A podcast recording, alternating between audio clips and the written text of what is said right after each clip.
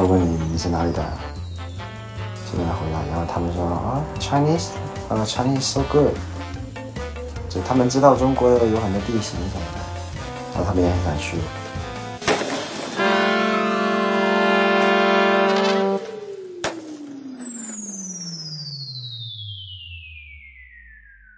Hello，大家好，欢迎回到 k i k Radio 滑板广播，我是管木。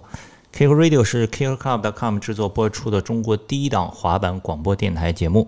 追溯中国滑板历史，聚焦核心滑手故事，关注滑板社群的不断扩大与成长。最近一段时间呢，全国各地好像这个疫情有再一次升级的这个迹象，相信大家也都已经看到了各种各样的新闻报道。然后在过去的这两三年的时间内，因为这个疫情。让我们和外界的这个联系啊，基本上是一个阻断的状态。包括像好多年以前，经常有国外的 Pro 来中国表演，然后中国的滑手也去国外参加一些比赛呀也好，去旅行呀也好，这好像都已经是很久远以前的事情了。但是呢，与之相反的，最近在这个各种新闻报道里面，我们可以看到日本的滑手。开始在这个国际舞台上崭露头角，他们去参加各种这个国际的比赛，然后呢，也开始拿一些美国的这个赞助，好像他们跟这个国际的接触啊是越来越紧密了。其实啊，走出去多接触，呃，互相的融合，互相的学习，这是。呃，无论是对滑板文化的这个推广来说，或者是说对具体的滑手的水平的提高来说，其实都是一个绕不过去的，都是一个非常有益处的事情。不过呢，在上一个星期啊，有一个好消息，就是中国滑板的这个国家集训队已经从上海出发，前往美国的加州，呃，开始了为期两个月的一个集训的行程。呃，这次呢，在加州训练完了之后，他们也会直接再飞到巴西去参加2024年巴黎奥运会的一个积分赛。在这次的集训队里面，除了体制内的一些训练的滑手之外呢，还有两个滑手的名字大家都非常的熟悉，呃，就是来自街头的滑手，一个是潘佳杰，一个是呃陈子峰 CK。潘佳杰，相信听这个节目的。滑手们都已经非常的熟悉了，对吧？他从很小的时候，DBH 就发现了他，开始给他赞助。然后呢，多年以前，他在深圳市民中心的这个十五层大台阶一个大乱下，然后一举成名。之后又参加了很多比赛，拿了一些名次，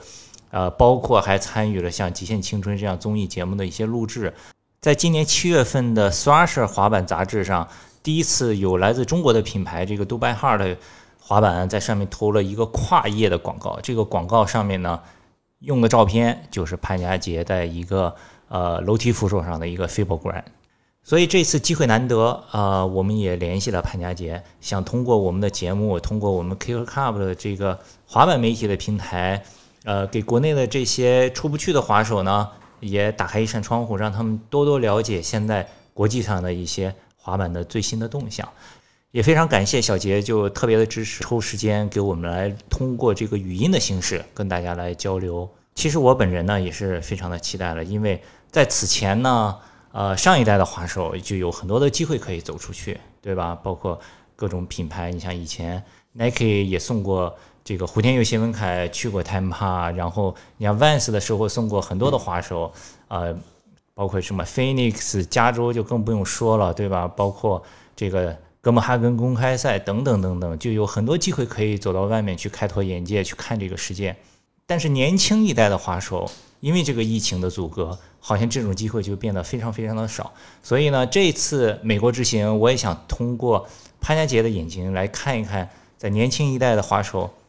第一次有机会走出国门，去到美国，然后他们眼中的这个滑板的世界是怎么样的。所以接下来的时间。就让我们听一听潘家杰从美国发回来的语音。Yo，Hello，大家好，我是潘家杰，好久不见。啊，现在我在圣地亚哥的 Vans 滑板场，然后现在是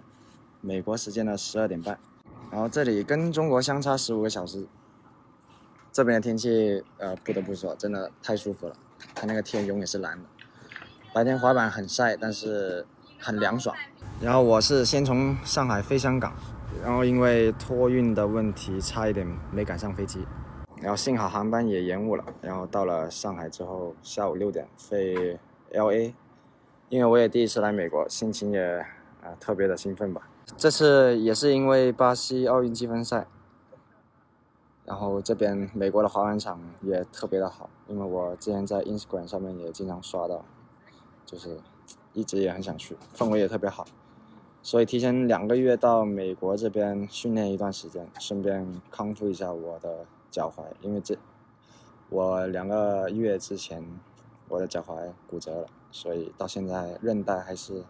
有一点痛。然后第一天，我尝试滑了一下，发现可能飞机坐太久了，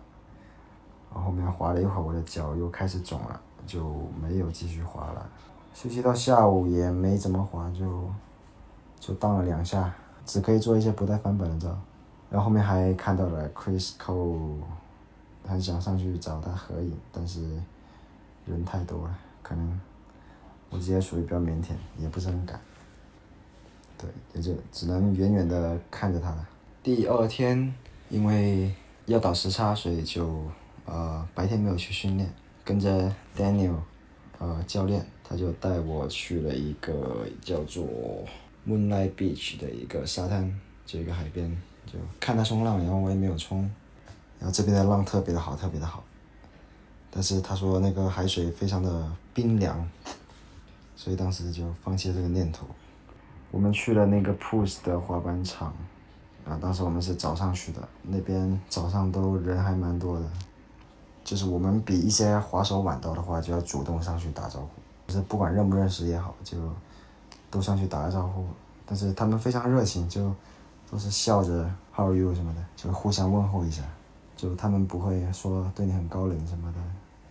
然后他们也会问你你是哪里的，然后。就跟他回答，然后他们说啊，Chinese，呃，Chinese so good，就他们也会，就他们知道中国的有很多地形什么的，然后他们也很想去。第二天 CK 就到了，CK 好像是晚上的十一点多落地的，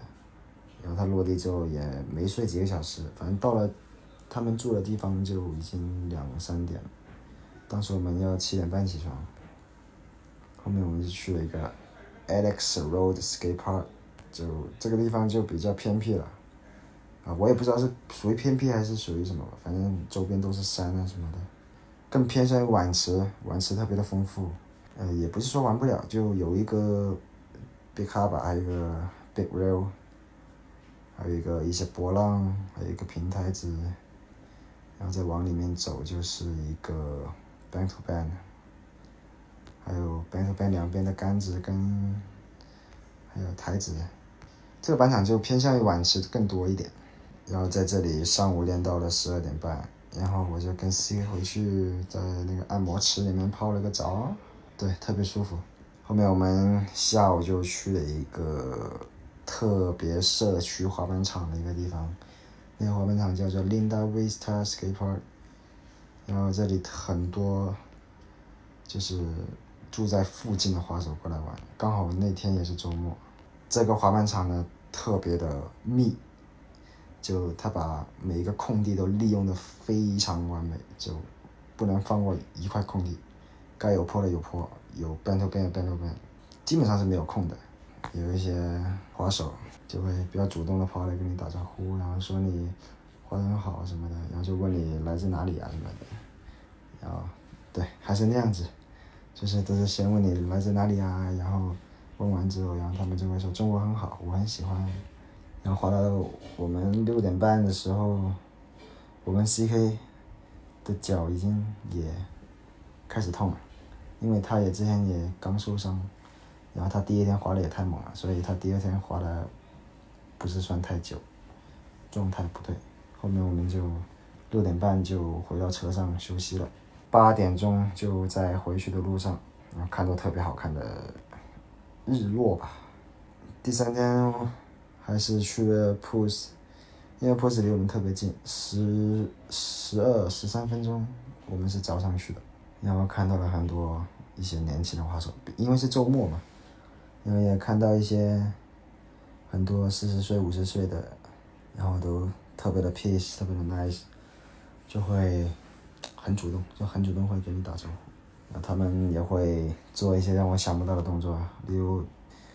啊接坡做一个 nollie hill，他们特别的敢。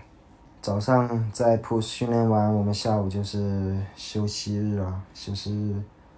然后就这边有一个 San Diego 的一个朋友，他之前在深圳呃长大的，然后他他叫强哥，然后现在呃住在美国了，然后就经常会冲浪、滑板、滑雪这三样样样齐。很充实，每一天很充实。他跟我说早上去冲浪，下午有时候滑板啊什么的。然后后面他就带我们去了去了超市，华人超市非常亲切，因为里面都是说普通话的，说粤语的。然后他也带我们去吃了一家非常出名的一家炸鸡店。他当时跟我说，这里有一家炸鸡是变态辣，你敢不敢试一下？然后我说。我多辣我都试过，后面就点了，我都还没完全嚼完，就那个辣感已经冲上我的脑门上面，然后就已经顶不住了。然后就是今天了，今天就去到了 Vans 的 Skate Park，然后当时他要 check in 的时候，我们都不知道，后面 check in 完之后他说要戴头盔，想是以为只要未成年。嗯，都要戴头盔。我以为成年人都不用戴，结果都要戴。就是你但凡进去场地，你就要把头盔戴上。就不管你是坐着还是站着，还是在滑，你都要把头盔戴上。然后到了 skate park 时候，就哇，这个地方都是在视频里面见的，还有游戏里面也是，都是有看到过这个滑板场。杆子特别大，就是中间的那一根特别长的一个 handrail。后面就早上热身，在小杆子玩了一下，再练了一条线康复线，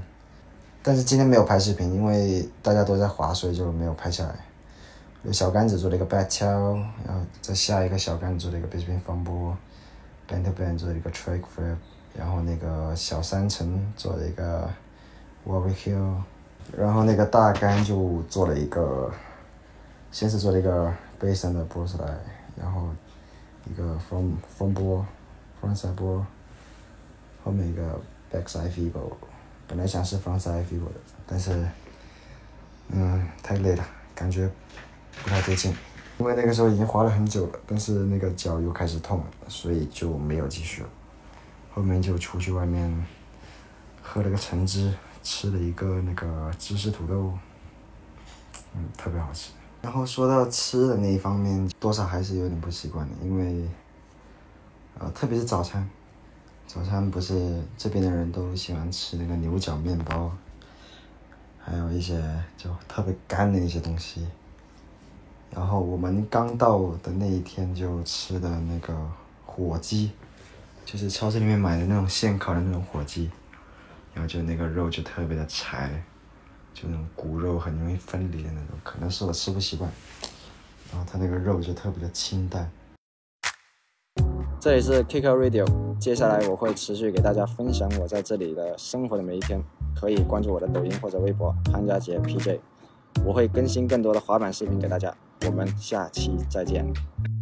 好了，感谢大家的收听。这一期节目呢，我们同样呢也会配图发在我们的微信公众号，大家可以在微信搜索 K C S K K C S K E T E。你也可以在国内各大的播客平台或者是通用型客户端直接搜索 Kick Radio K I C K E R R A D I O，就可以订阅我们的播客节目。感谢大家的收听，我们下一期再见。